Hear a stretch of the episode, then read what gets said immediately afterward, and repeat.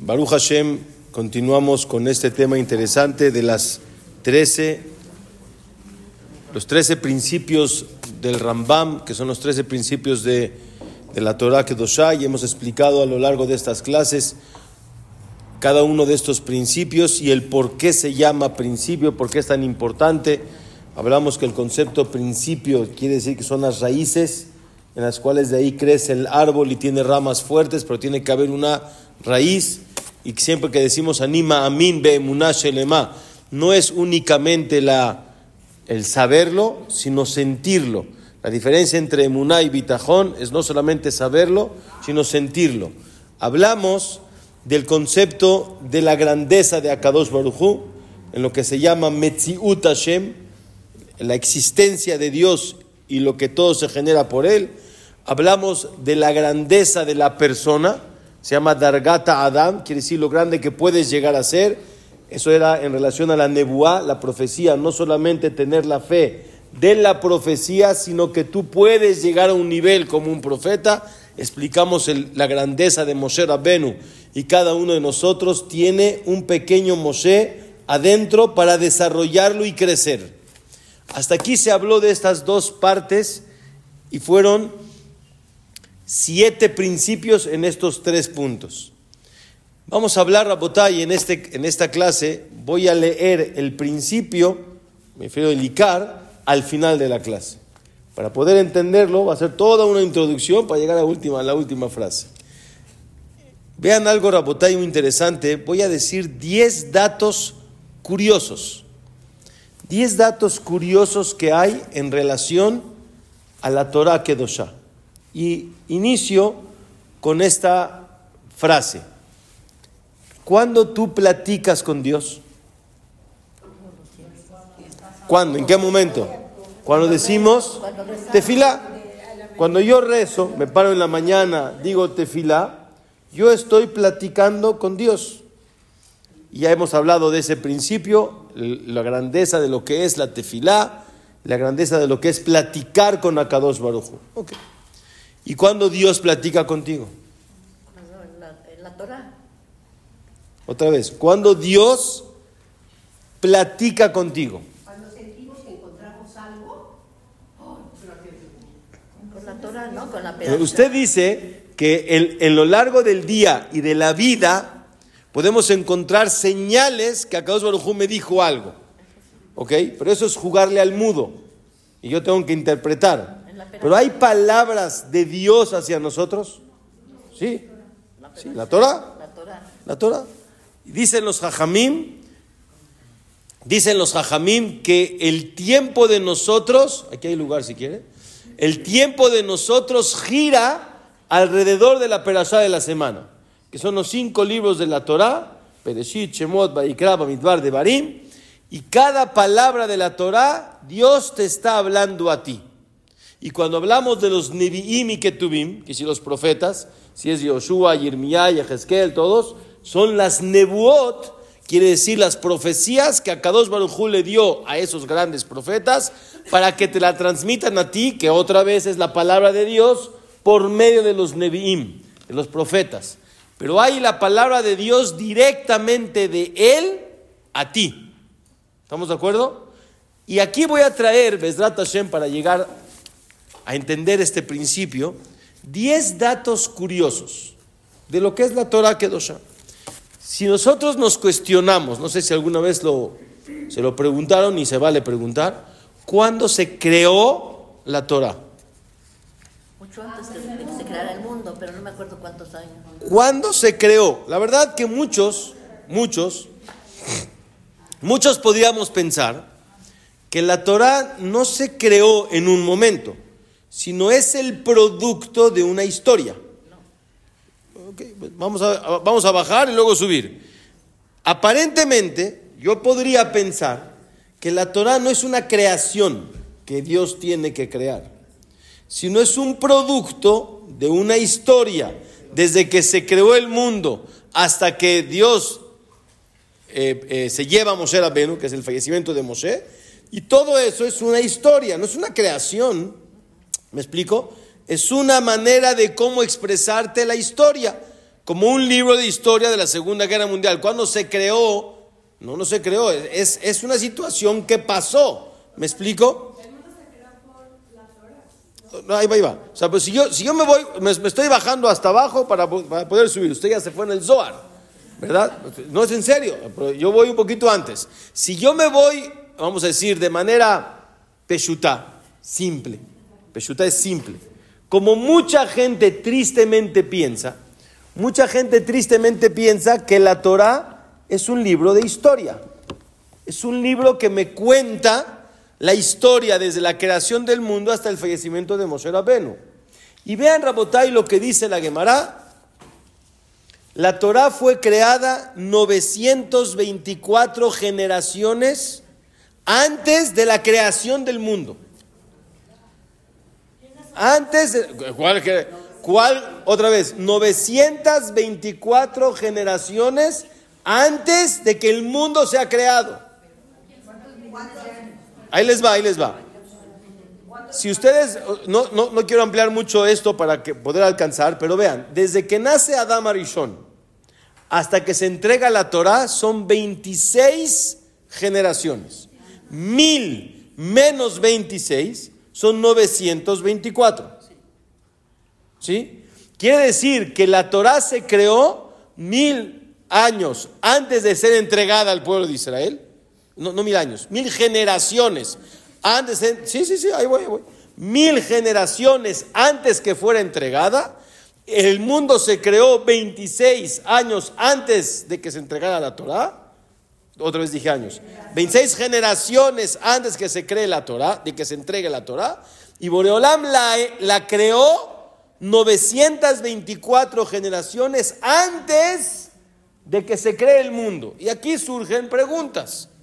Primero, ¿qué es eso de generaciones si no se ha creado el mundo? Pero dejemos a un lado. ¿Cómo voy a crear algo que no existe? Porque no es una historia que ha pasado.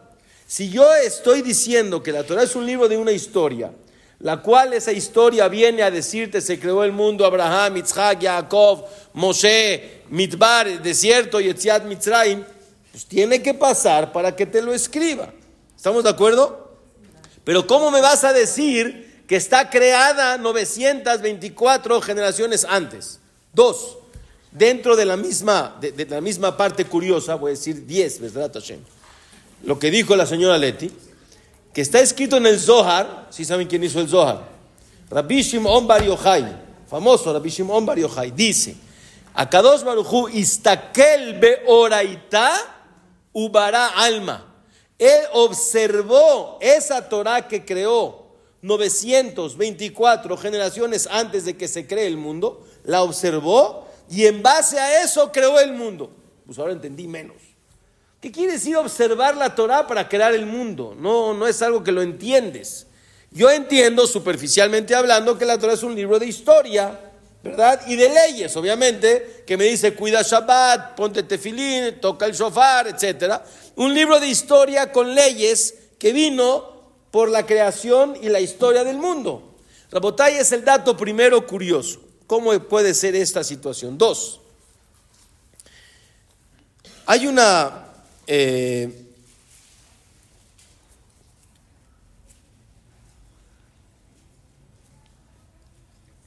hay una Gemara en Masejet Shabbat que nos cuenta que Moshe Rabenu Masejet Shabbat Dafpe Dalet. O sea, hoja 84. ¿Sí? Cuenta ahí que Moshe Rabenu, cuando va a recibir la Torah, en el tiempo de, de Mitzrayim, cuando salimos de Mitzrayim recibimos la Torah, Moshe Rabenu sube al monte de Sinai, como todos saben, 40 días, 40 noches a recibir la Torah. ¿Y qué creen? Se topa con los malachim. Los malachim están con Dios, más arriba, más eh, en el mundo celestial. Y los ángeles empiezan a hacer una Meha'a se dice en hebreo. Reproche. Hicieron manifestación. Que no se te vaya el tren, ve las manifestaciones del día, ya es algo común, tristemente el país vive con manifestaciones. Se manifestaron los ángeles, le dijeron Boreolam, no aceptamos. Esa Torah que tú entrega, que tú creaste, 924 generaciones antes de que se cree el mundo y nosotros la tenemos, nosotros la disfrutamos, nosotros la nos deleitamos. ¿Por qué se la vas a dar a un intruso llamado humano? Y la Gemara dice, Male Yilud Isha Benenu. ¿Qué hace aquí un humano? ¿Qué intruso este? Aquí la Torah es espiritual, es de ángeles. Y yo me pregunto, ¿cuál espiritual y cuál de ángeles? Porque vean qué, interesante. Viene Moshe y le dice a Boreola, dijo, a mí ya me dio miedo esto, yo ya, yo ya me voy, yo no me enfrento. Le dice, no seas miedoso, hombre. Así dice la Gemara, agárrate del Kisea Cabot. ¿Cómo existe eso? No sé. Son Agárrate bien fuerte del Kisea Cabot para que no te vayan a matar y contéstales. Bueno, si tú me das ánimo, pues viene. Se agarra del que se acabó y ¿qué creen que les contesta? A ver, señores ángeles, ustedes tienen esta mitzvah de honrar a papá y a mamá. De los diez mandamientos, ¿cómo dice? Tú no tienes ni papá ni mamá, hombre, ¿qué estás hablando? Ok. Y le dice, oye, en la Torah dice, lo no matar. Pues tú no puedes matar a nadie, no existe a un ángel matarlo, ¿verdad? Otra, dice, no existe que tú seas envidioso, lo tahmod. Ustedes no tienen ese concepto de qué, de envidiar. Y dice ahí, hace una eh, eh, eh, em, shura, que es una hilera de preguntas relacionadas a las mitzvot que son de los humanos. Y le dice, y le dice Boreolam, dígase, Moshe a los ángeles, Klum yetzer yeshbachem. ¿Ustedes tienen Yetzerará que necesitan todo esto? Dice, no. Viene Rabotá y las cosas no se entienden. Vienen los ángeles y dicen, ¡uh! ¡Qué buena respuesta! La verdad no sabía. Tienes razón, la Torah es para los humanos. Llévatela y ¿qué crees? Te voy a dar hasta regalos a Mosé porque se va a llevar la Torah. Le dieron regalos. ¿Sabe hasta quién le dio un regalo? El Malaja Mavet. El, ángel de la muerte, lo aleno, le dio un regalo. ¿Qué regalo le dio? Que cuando Barminan hay una situación de peligro, si lees el Ketoret, que lo, leemos todos los días en la mañana y en la tarde, el, el Epituma, Ketoret Quetzal, etcétera, etcétera, cómo se, se, traía el incienso en el Bet Migdash, eso para que el Malach no pueda llegar a Barminan a dañar a nadie. La bota yo no entiendo. ¿Y qué pensaban los malachim? ¿Qué dice la Torah? Si eso es lo que dice, cuenta la historia del mundo. Abraham, Isaac, Jacob, salida de Mitzrayim y tienes que cuidar Shabbat para los humanos. No matar para los humanos. Tefilim para los humanos. Shofar para los humanos.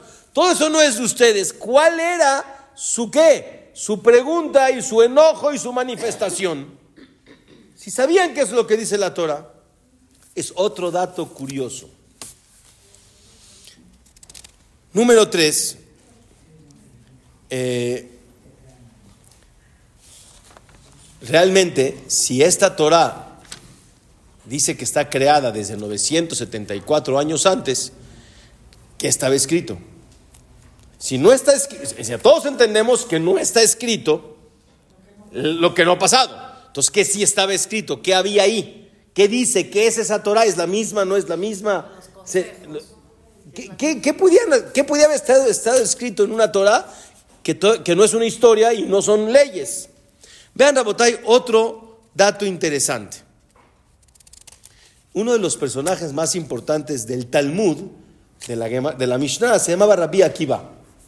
Moshe Rabenu, que era una persona muy grande, como ya lo explicamos la semana pasada, le dice a Boreolam que él ve al futuro que va a venir un personaje en la historia llamado Rabbi Akiva. Dice, oye Boreolam, si ese personaje es tan grande, ¿por qué no le entregas mejor a él la Torah? Por medio de él. Dice, ¿por qué Boreolam? Dice que a, a Moshe, ¿por qué? Dice, porque como él, no sé si ustedes saben que la Torah, si ustedes la ven escrita, ¿sí?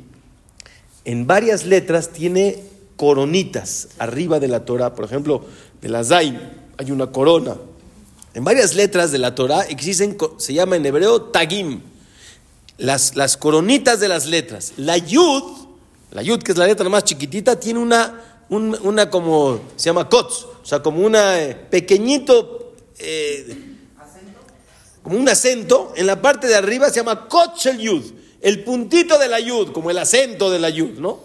Dice Moshe que Rabbi Akiva, cuando venga, va a generar alajot, o sea, te va a explicar alajot, que las deduce, las descifra de las coronas de las letras de la Torah o del acento de la Yud. Por favor, ¿qué vas a, qué vas a explicarme o qué vas a deducir de una qué? De una coronita de la Torah. ¿Qué es eso? Hasta que Moshe dijo, no, ese es mejor que yo, ni, ni yo lo logro hacer. ¿Cómo él va a descifrar ese tipo de cosas? Y yo les pregunto, ¿qué se descifra? ¿Qué, qué, qué puedes explicar de algo que es simplemente una historia, leyes y lo que sucedió? Ese es el número cuatro. El dato curioso número cinco. Hay un concepto que se llama pardés. ¿Han escuchado de esa palabra? Pardés. Pardés es la abreviatura. Pei es pshat. Pshat quiere decir traducción literal. ¿Sí? Resh de Pardés, Resh es remes. Remes es algo que se deduce, que está como que entre líneas. Entre líneas. Drush es una manera diferente de explicar. Por ejemplo, les voy a dar un ejemplo de lo que es un, un drush. Cuando Boaz viene a saludar a, los este, trabajadores de él que estaban en el campo, le dice, Bayomer Boaz la kotzerim. Kotzerim quiere decir los que cortan. Hashem imagen, que Hashem esté con ustedes. Eso es el Peshat. Peshat quiere decir la traducción literal. Dicen los Baale de Rashot, los que hacen una derasha, del mismo Pasuk, lo transforman y dice, Bayomer la Kocherim, dile que la gente que va a hablar, que hable cortito, Bayomer, le dirás a los que acortan, que no alargan y alargan, a veces la gente se aburre, se duerme, no se me vayan a dormir. ¿eh? los cocherim, los que hablan cortito, Hashem imagen, Dios esté con ustedes porque no haces torah tzibur, que si no haces pesado al público. Ese no es el peshat, eso se llama derashá. ¿Sí me expliqué? Es algo que viene extra. otra vez, hay la traducción literal, hay entre líneas, que ese es el remes, hay drush, que es una manera diferente, simpática, o como quieran decirlo, de explicar el mismo pasuk, las mismas palabras, y luego viene el samach, pardes, samach, que sod. ¿Qué es sod? Lo secreto. Lo que está oculto. Vamos a llamarle hoy en día la Kabbalah. ¿Estamos de acuerdo? Yo veo aquí otra cosa curiosa. Agarren un libro de historia de la Segunda Guerra Mundial y no existe más que el texto. No existe que en la misma palabra o en la misma frase haya la, explicación, una intención entre líneas una manera diferente de explicar qué es el drus y el secreto que está en ese pasuk. No, perdón, no existe eso. Como en algo que se llama Torah sí existe. Y me voy a ir más a fondo. No me pierdan el hilo. En el pardés, en cada letra está todo el pardés. Explico. En el peshat, en lo que es la explicación literal, se puede explicar esa explicación literal en pshat, remes, drush, sod. No sé si, las voy a revolver. Está, sí, en cada peshat está el remes del pshat, el drus del pshat y el sod del pshat. ¿Sí me estoy explicando? Está lo oculto del peshat, el deraz del peshat, el deruz del peshat. Ahora me voy a la segunda. El más elevado es sod, es sod. Muy bien, es el más profunda. El dos es remes. Está el pshat del remes, el remes del remes, el drus del remes y el sod del remes. Ya los revolví, pero es muy interesante profundizar y profundizar, escarbar, escarbar. Y como dijo usted, la más profunda de todas es cuando llegas a la Kabbalah, que es el Sod, está el Pshat del Sod, el Drush del Sod, el Remes del Sod y el Sod del Sod. Lo más profundo, dice el Benishai. Cuando yo te digo cosas de Kabbalah, el Benishai, por ejemplo, dice que es bueno ponerle sal al pan cuando haces a mochila jamina ares tres veces, por la palabra melach. Hay, hay un, un tema muy interesante del Sod. Y dice, ese es el peshat del sod. es lo más sencillito de lo profundo. O sea, imagínate qué es lo profundo de lo profundo. Eso es nuestro libro, si le quieren decir libro, llamado Torah Kedoshá, porque no le puedes ni siquiera llamar libro, porque no es un libro simple, ¿verdad? es el dato 5 curioso. ¿Estamos bien? Les va el 6. El dato 6, dato curioso. Me imagino que tenemos todos, Baruch Hashem, hijos o ya nietos, Baruch Hashem, que van en primero de primaria y hacen la famosa Mesibata Humash. ¿No? ¿Qué es Mesibata Humash? Agarras un libro de Bereshit, les empiezas a decir a los niños, van a empezar a estudiar la Torah Kedoshá, Bereshit en el principio, para, creo, ¿no? Les vas enseñando el pasuk. Y ese mismo libro y ese mismo versículo lo analiza el Ramban, por ejemplo, que fue el Mekubal de los más grandes que hubo en la historia hace 800 años, y te lee el mismo pasuk y cada quien lo interpreta y lo profundiza de una manera diferente. ¿Cómo puede ser algo así?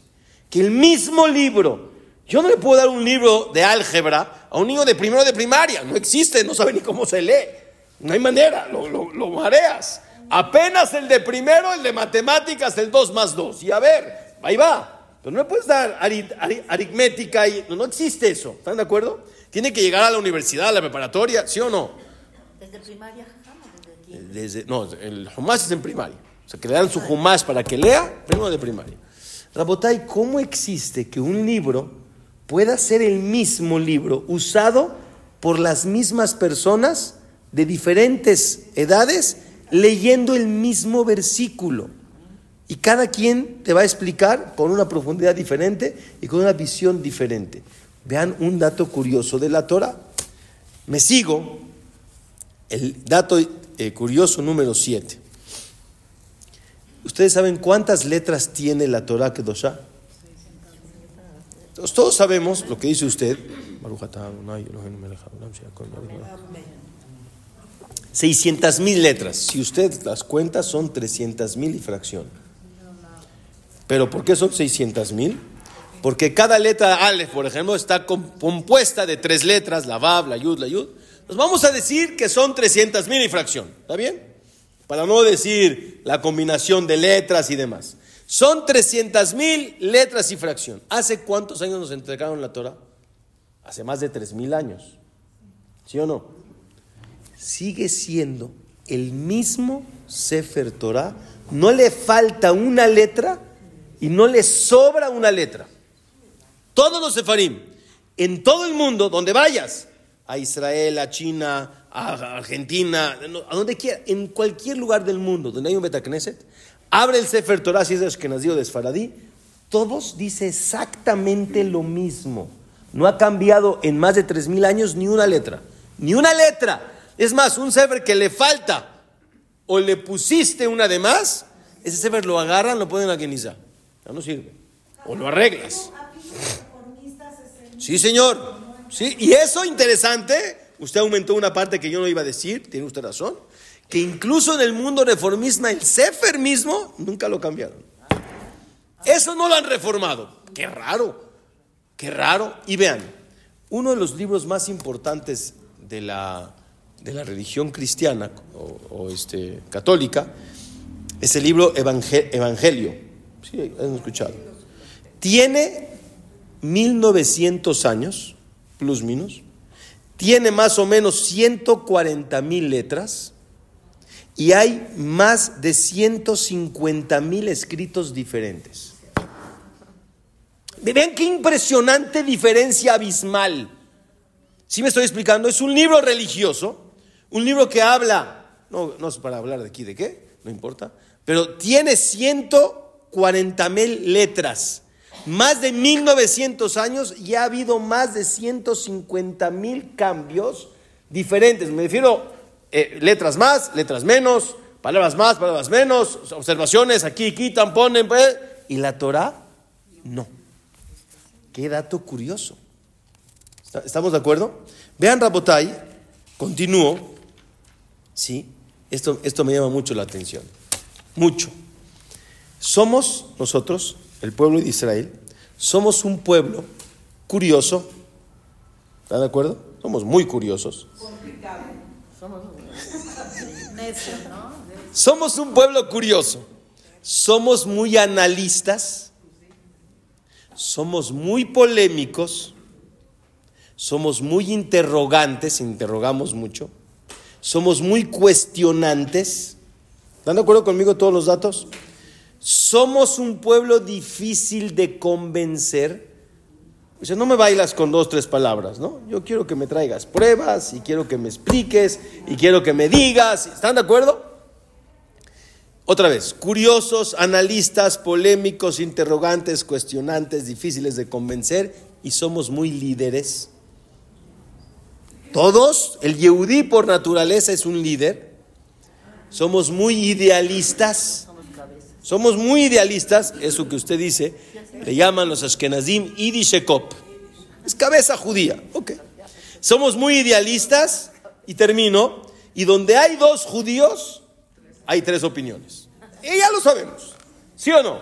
¿Están de acuerdo conmigo? Esa es una de las partes, se, dice en hebreo, Yehudiyut, quiere decir, es una característica especial del pueblo judío. Incluso con Moshe Rabenu, no fue fácil convencer a todo el pueblo, eran más de tres millones de personas en aquel momento, con mujeres, niños, esto, ¿sí? De convencerlos que Moshe es que tiene credibilidad. No tan fácil los convenció, fue mucho de estira y afloje. ¿Sí o no? Hasta que llegaron a entender, vaya, a mí no va Hashem, Moshe Abdo. ¿Sí? Fue cuando se partió el mar. Pero toda esa trayectoria estaba el pueblo entre que sube y baja. ¿Saben la persona de la semana que habla de la Macá de Hoshech, de la oscuridad? Habla de todos aquellos que no querían salir de Mitzrayim. Salimos uno de cada cinco. Así somos. Explíquenme, señores. ¿Cómo en el momento de recibir la Torah, tres millones de personas alrededor del Har Sinai, todos reciben la palabra de Dios y nadie dice una palabra? Nadie discute, nadie dice nada, todos lo aceptan, nadie, todos. Si somos muy curiosos, muy analíticos, muy idealistas, donde hay dos judíos hay tres opiniones, nadie dijo nada. Todos nos quedamos callados y dijimos, sí, Señor. Pues, vea que hay algo curioso, ¿está de acuerdo? O sea, normalmente no somos así. Y de repente aquí, todos, Benomar, amén. Sí, está bien. Y vean algo más curioso, ¿sí? Dentro, dentro de este eh, interesante concepto de, recibir la Torah sin discutir, ¿alguna vez se cuestionaron qué hizo el pueblo judío? 40 años en el desierto. Y voy, déjame explicar. Cuando, cuando estaban, Baruch Hashem, ya este, tranquilos, ya ni modo, se sentenció, 40 años en el desierto, ok. No tenían que preocuparse de la parnasa. ¿Están de acuerdo? Porque les caía el qué? El man.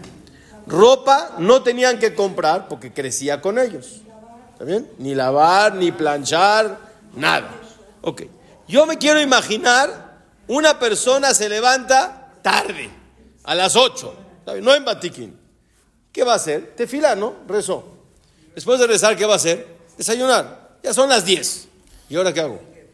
A ver, jugar dominó no había. Ir al shopping no hay. Ferias tampoco. Aquí así nos menos. No, ¿A dónde voy? A ningún lado. ¿Qué hago? Todo el día. Todo el día, ¿eh? 40 años. 40 años. ¿Qué hicieron? Entonces, todas ustedes dicen, ¿sí? Estudiaban. Yo me pregunto, ¿qué tanto estudiaron? 40 años, todo el tiempo. El mismo libro. 40 años, ¿qué, qué hicieron?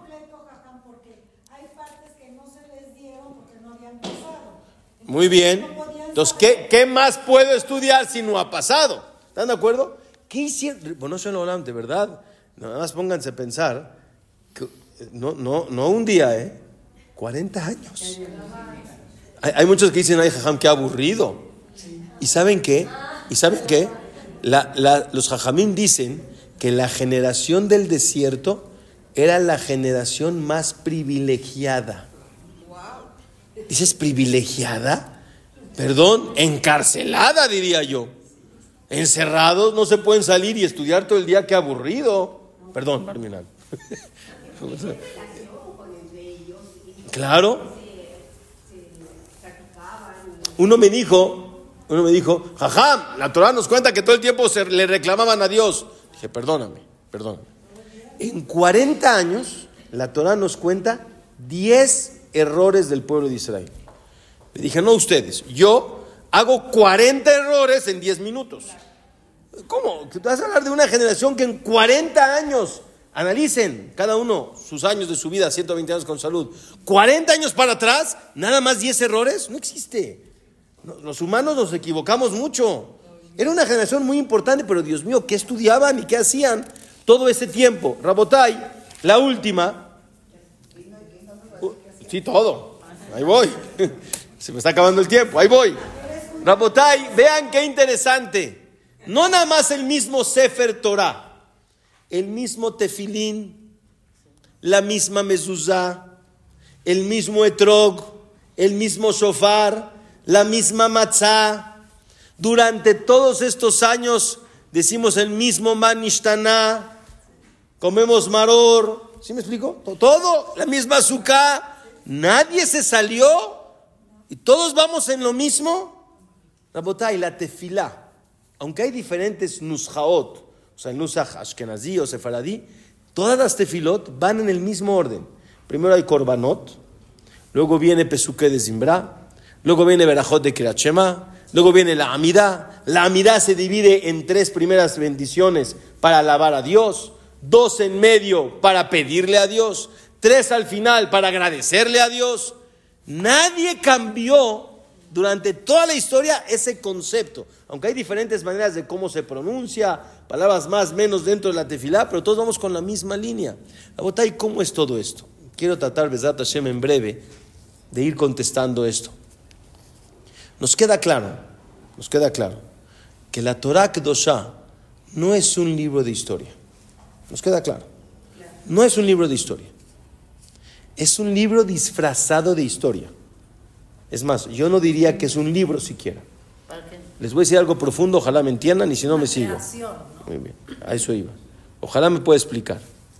Así como existe una creación llamada ángeles, y dentro de los ángeles hay niveles que se llaman malachim, serafim, hayota, kodesh, son nombres diferentes de los malachim, pero es una creación viviente. Hay una creación que se llama Torah Kedosha. No es un libro es una creación que está compuesta de letras, pero no es un libro, es una creación compuesta de letras, la cual es tangible y lo, lo, aterrizas en un escrito. ¿Me explico? Y está escrito en la Kabbalah, el Zohar dice, Akados Baruchu, le llama Kuchá Berichu, Oraitá, Oraitá es la Torah, Kucha Berichu, Oraitá, de Israel, Hadhu. ¿Cómo Hadhu? Hadhu es uno.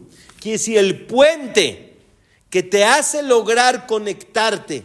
Lo que podemos conectarnos con Akadosh Barujú es por medio de cuando Él te habla, por medio del escrito o de la manera en cómo escriben esas letras que, conforman esa creación llamada Torah Kedosha.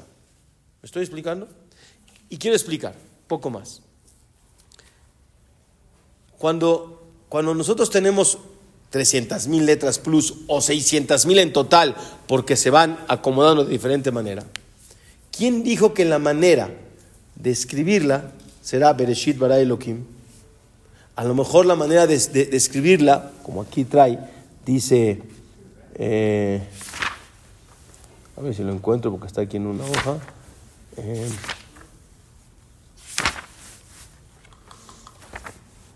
no importa.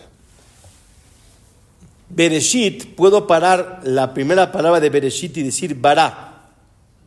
Bereshit, ¿sí? Bereshit, bet, res, puedo parar y dividir y decir bara. ¿Me explico? O sea, la manera de conjugar y de mover las letras es infinita. Tienes muchas maneras de cómo lograr conjugar y mover las letras. ¿Me estoy explicando? puedes agarrar esas mismas letras que tienes y acomodarlas de la manera que Dios decida. ¿Sí me expliqué? Y si tú las acomodas de manera A, B o C, dependiendo la manera en cómo la acomodas, la leerás de manera distinta y descifrarás cosas diferentes. ¿Estamos de acuerdo? La creación de la Torah en base a esas letras es la Jochma de Akadosh Baruj Aquí sí es la inteligencia de Akadosh Baruj que no tiene límite. ¿Estamos de acuerdo? Y nosotros tenemos la oportunidad de descifrar y de entender y de profundizar esa Jochma de Akadosh Baruj Y es cuando Él te habla a ti. Por eso en la Torah existe el Peshat. Peshat quiere decir la manera en cómo Él decidió que se escribiera la Torah. ¿Me expliqué? Él dice que va a decir Bereshit para Elohim, pero realmente puedes encontrar otras mil y un diferentes maneras de cómo escribirlo. ¿Me explico? Y el que sabe profundizar y analizar y descifrar, encontrará bellísimas cosas, donde todo empieza a conectarse una con otra y empiezas como la persona que hace un, este, ¿cómo se llama? El puzzle en hebreo, eh, rompecabezas, ¿sí? Y cuando empiezas a ver que el rompecabezas lo empiezas a llenar y empiezas a ver cómo se junta esta pieza con esta y empiezas a hacer una figura y empiezas a ver algo que no lo puedes creer. Cuando llegas al Sod y ves cómo todo cuadra y cómo todo se conecta y cómo todo tiene una relación, te empiezas a maravillar de lo que es la Torah Kedoshah. Porque no es un libro de historia que lees lo que sucedió. Dios la acomodó después en base a la historia para que se llame la parte 1 de las 5, Peshat. Pero eso fue después. La Torah realmente estaba creada 924 generaciones antes de la creación del mundo. Y era otra cosa. Quise otra cosa. Era algo que no estaba eh, basada a la vida terrenal de la historia que sucedió después. ¿Me expliqué? Pero Dios en su grandeza, cuando hay una historia del principio del mundo hasta Moshe Rabenu, dijo, pues qué problema. Revolvió las letras, las acomodó de tal manera que se vea un libro de historia. ¿Me estoy explicando? Para que tú lo puedas empezar a leer. El mismo niño puede leer un pasú con la pura traducción, pero tú, grande, vas a empezar a descifrar lo hermoso que hay entre líneas y profundo en lo que es la Torah Kedoshá. Es algo extraordinario y bellísimo. El problema es de que no nos las creemos. ¿Saben qué pasa? Como les dije, creo que la semana pasada o hace dos, es que en la película de Hollywood no dice así. Dice, Roji, ese es tu, tu ejemplo de lo que dice la Torah. ¿Están de acuerdo? Y vamos a decir qué es lo que dice el escrito superficial. Pero nadie puede estudiar un versículo de la misma manera que te lo enseñó la, la, mora del kinder, la ganenet. No, porque la ganenet le enseña al niño según su posibilidad de, de comprensión. Pero el que va creciendo entiende que hay algo más profundo y que no te puedes quedar con la misma imagen y tienes que empezar a profundizar que la historia de la Torah no es simplemente la historia. Por algo Dios decidió contártela de esta manera y no de otra. Y hay cosas profundas que se llaman las trece eh, eh, códigos para descifrar la Torah. Son 13 códigos para poder entender la Torah. Pero vean, y no solamente para entender las mitzvot de la Torah. Vean algo formidable. Todos saben de que Shelomo Amelech, ¿sí? Fue la persona más que, más jajam del mundo. En Jochmató que Jochmató es el Shlomo. Nadie, ni Adam Arishon, ni Moshe Rabenu. Dice el Ramban, el Nachmanides. Vean lo que dice al principio de la Torah, cuando va a empezar su explicación. Es, un, es una introducción fabulosa, bellísima, que muchas cosas que dije están en el Ramban. Y dice así. Shlomo Amelech sabía cómo se construyó el mundo. O sea, cosas muy profundas de la manera en cómo Dios de la nada, cuando digo de la nada es de la nada, cómo creó el mundo. ¿Cómo es el concepto de los mazalot, de los signos zodiacales? ¿Cuál es el principio del mundo y dónde será el final? ¿Cómo se mueve el sistema solar y toda la galaxia? Todo eso lo sabía Shlomo las características de la naturaleza del animal, de cualquier tipo de animal, fiera o animal eh, silvestre, de todos, todas sus características, de todo lo que cualquier animal puede dar y proveer al mundo y para qué sirve. Las características de los vientos. El viento del norte tiene esta característica, el del sur este sirve para esto, esta ayuda para esto, esta ayuda para el otro. lo que piensa cada persona. La fuerza de la tierra, me refiero de la tierra, de la tierra, para poder sembrar qué tipo de árbol le conviene en esta tierra, si es en China, si es en Israel, si es en América, en eh, África, cualquier tierra, cuáles son sus características para que los árboles, las plantas, todas las medicinas que salen de las plantas, todo lo sabía Shelomo Amelech. Dice el Ramban, pero ¿de dónde lo aprendió Shelomo Amelech? De la Torah. Ah, pero eso sí no lo entiendo. ¿Cómo? ¿Tú me quieres decir que la Torah me enseña la naturaleza del mundo y la, y la ¿cómo se llama? La, la, eh, eh, em, la medicina. ¿Qué tiene que ver? La Torah es la Torah, son espirituales. No, la Torah es la Jochma de Boreolam que Hakolba. Todo, todo está en la Torah. Dice la, la, frase en Pirkei Avot, Afojba, de Afojba, muévela, muévela y muévela de Kulaba. Todo está en la Torah, aunque no lo creas. Por eso había un Rabbi Akiva que podía descifrar de una coronita, de una letra, a la Jot. Porque es algo que yo y tú no lo entendemos. No lo entiendo, reconozco. Pero sé que hay algo muy profundo que en algún momento en días del Mashiach Tzidkenu vamos a poder entender mucho más de lo que sabemos hoy de este concepto que se llama Torah Kedoshah. Por eso, en base a todo lo que estamos diciendo, viene el Rambam y dice, amin, hanima amin bemuna shelema, ki la Torah azot, toda esta Torah, hanetunal yede Moshe Rabbenu, fue entregada por medio de Moshe Rabbenu. Shehi kula mi pia gebura, no hay una letra que inventó Moshe Rabbenu, no existe. Todo se lo dictó Boreolam clarito y específico y de esta manera y no de otra. Él no inventó nada. Él todo lo que dice la Torah se lo dictó Boreolam. Hago un paréntesis. Hay un pasú que dice que los hijos de Ham, Ham era el hijo de Noah, ¿no? Los hijos de Ham son Cush y Mitzrayim. Y hay otro pasú que dice, Anoji Hashem lo queja, Ham eres Mitzrayim. ¿Dónde es ese pasú? Cuando nos entregó Dios la Torah. Dice el Rambam, ¿qué pasú que es más importante? Algunos diríamos ¿Cómo? El de los diez mandamientos, Anojía se me lo queja. Dice el Rambam, el que hace una diferencia entre el pasuk de los hijos de Mitzray son Kush y Ham, y el pasuk de Anojía me lo queja, está transgrediendo este principio. No hay diferencia. Toda la Torah, toda tiene la misma santidad. Tanto lo que es aparentemente en ti irrelevante, como lo que tú ves relevante. Porque lo que yo entienda es mucho más corto de lo que es real. ¿Me expliqué?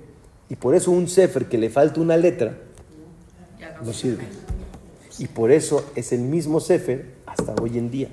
Porque todos sabemos, desde el momento que nos entregó Dios la Torah, sabemos que esa Torah viene de dónde? De arriba. ¿En qué discuto si a eso no hay discusión? Si somos muy tercos y muy líderes y muy cuestionados, lo que tú quieras. Pero cuando Dios habla, todos qué? Calladitos y firmes. Porque es la palabra de Boreolam. Ni los reformistas han cambiado la Torah. Porque esa es la misma. Esa es Pipshel Kadosh Baruchu. Nadie la va a cambiar. Hazbe Shalom. Esa es la misma desde que se entregó hasta hoy en día, pero desde que se creó es antes de la creación del mundo. Y Rabotay, vean qué pasó con Moshe Rabbenu. Moshe Rabbenu cuando va con los ángeles, que los ángeles no sabían que dice Lotirzach, que dice Lotignov, Viene Rabotay y dice, sí, ya lo sabía.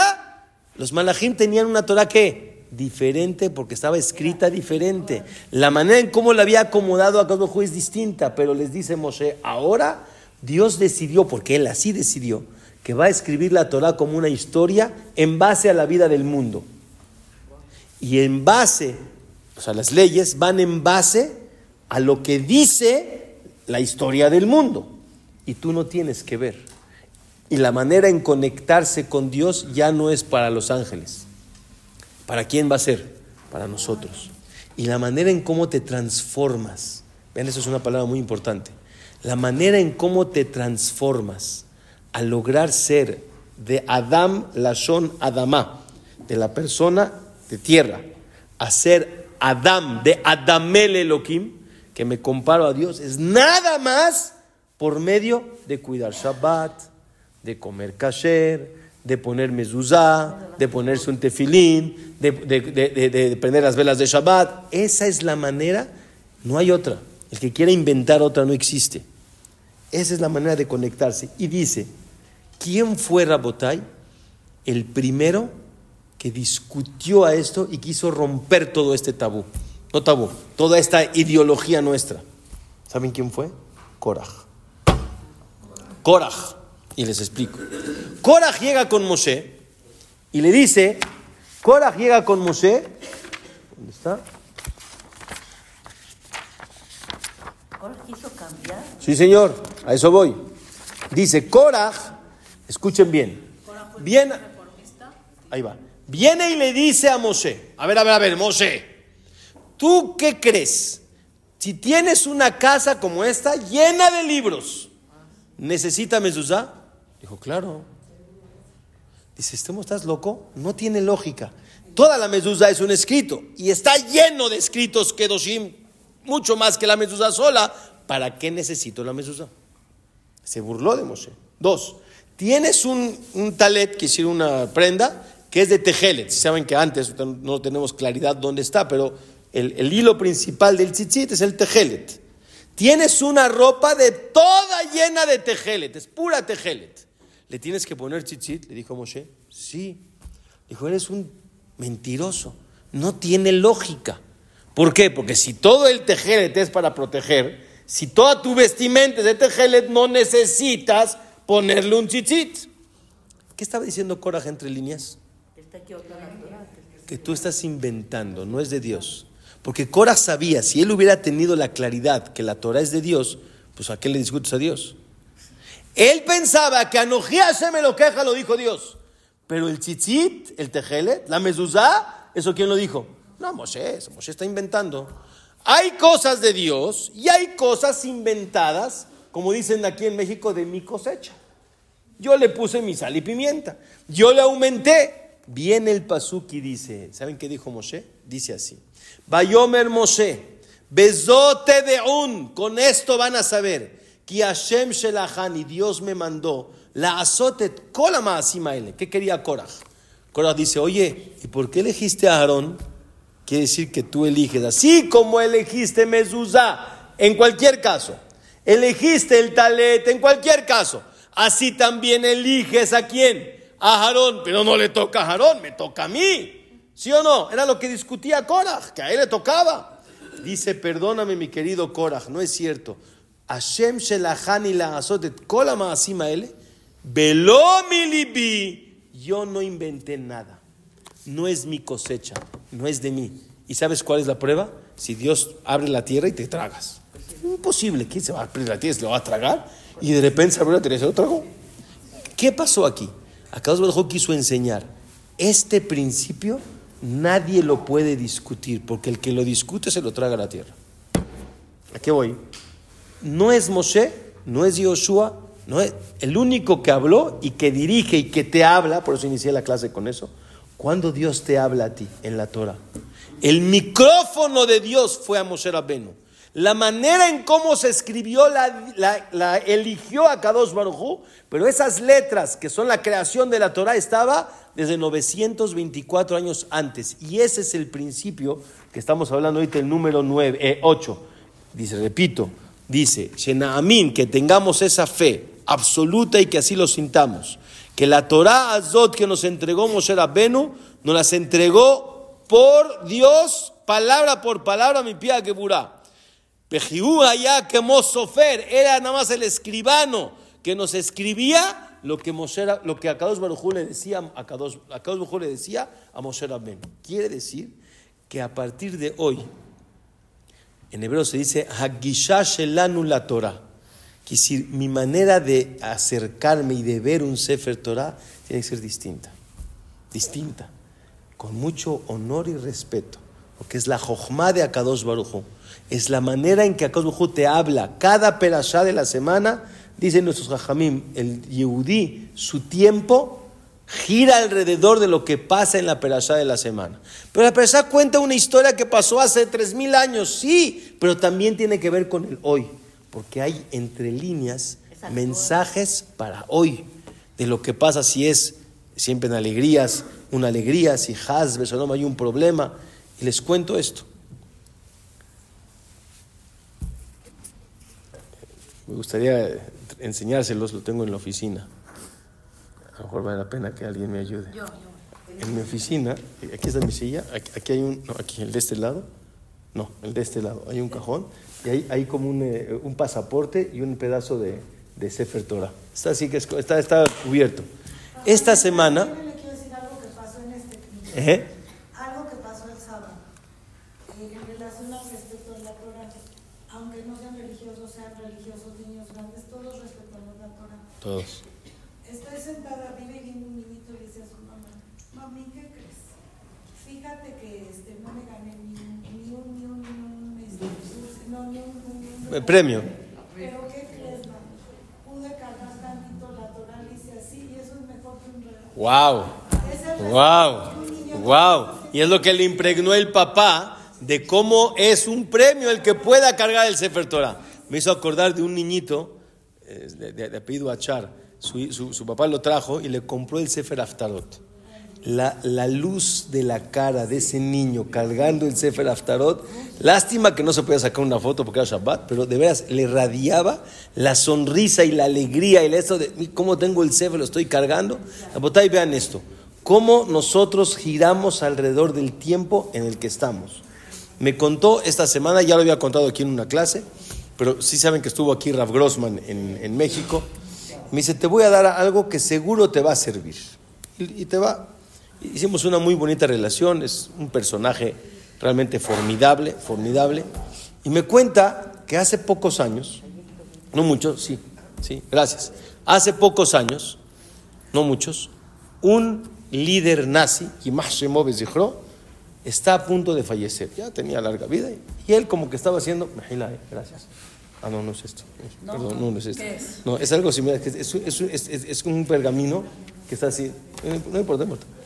Entonces, es- ahorita lo encontramos. No, no pasa nada. Si no, a lo mejor está en el cajón del otro lado. Es, es algo así, es así un poquito más grande que esto. Dice, escuchen, escuchen. Dice que este nazi, Canire que tenía irurete shubá. ¿Saben qué es irurete shubá? O sea, sen- sen- sentimientos de, de que estaba arrepentido.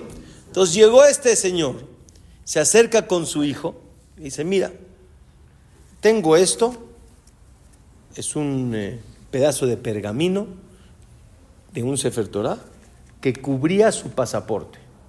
Pirush, él había recibido, cuenta la historia, órdenes que lo primero que había que destruir en el tiempo de Hitler y eran los Batekenesiot.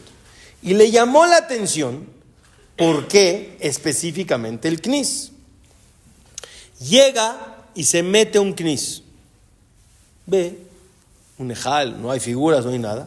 Le llama la atención la parte principal del Knis, es el Ejal. Abre el Ejal. ¿Qué se encuentra dentro del Ejal? El Sefer Torah. Abre el Sefer Torah y ve que es un pergamino con letras, pero no le entiende nada. Dice, esto es algo muy interesante y seguro también usual. Agarró, puso su pasaporte así, se los voy a enseñar, así, y agarra una navaja, verminal valeno, y corta el Sefer Torah, así, alrededor, para usarlo como cubre pasaporte, para cubrir, el, pa- para cubrir el- su pasaporte, ¿sí? A partir de ahí lo dobla, o sea, sí, lo hace, su pasaporte está dentro, a partir de ahí tiene el, eh, el pasaporte, ese lo cargaba con él toda la vida, todo el tiempo. Ahorita lo, ahorita encuentro. No se preocupe. Toda la vida lo tenía con él. Ahorita se los enseño. Y dice, la verdad que eso entiendo que hay que regresarlo a los Yehudim que ya tienen su país, etcétera, etcétera. Dáselo a un rab que sabrá qué hacer con él. ¿Está bien? Por alguna manera, no voy a agarrar el Sipur, llega a manos de Rav Grossman, el original. Yo tengo una copia.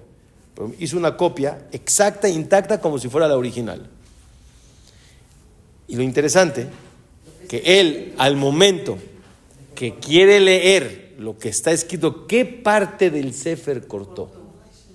Y justamente la parte de la Perashá de Kitabó, donde está escrito la desgracia de la Shoah. No se puede creer, ¿eh? El Señor no sabe leer. No sabe que es un sefer. No simplemente lo abrió y puso el este y cortó. ¿De dónde sale que va a cortar justamente la parte que habla de la desgracia del pueblo de Israel en la Shoah? No se puede creer. Ahorita se puede enseñar. No se puede creer. Pero eso enseña que también hasta hoy en día lo que pasó hace tres mil años atrás sigue estando entre líneas en cada versículo de la Torah. Y por eso la Torah, ese es el, el Ikar número 8, el cual, Zota Torah lo. Esta Torah es la misma. Moshe no inventó nada. Todo viene de Akadosh Barujú. Y por eso Am Israel, Haibe Kayam, hasta hoy. Porque es la conexión que siempre tenemos con Akadosh Barujú. Baruch Adonai Leolam. Amén, ve amén. Les voy a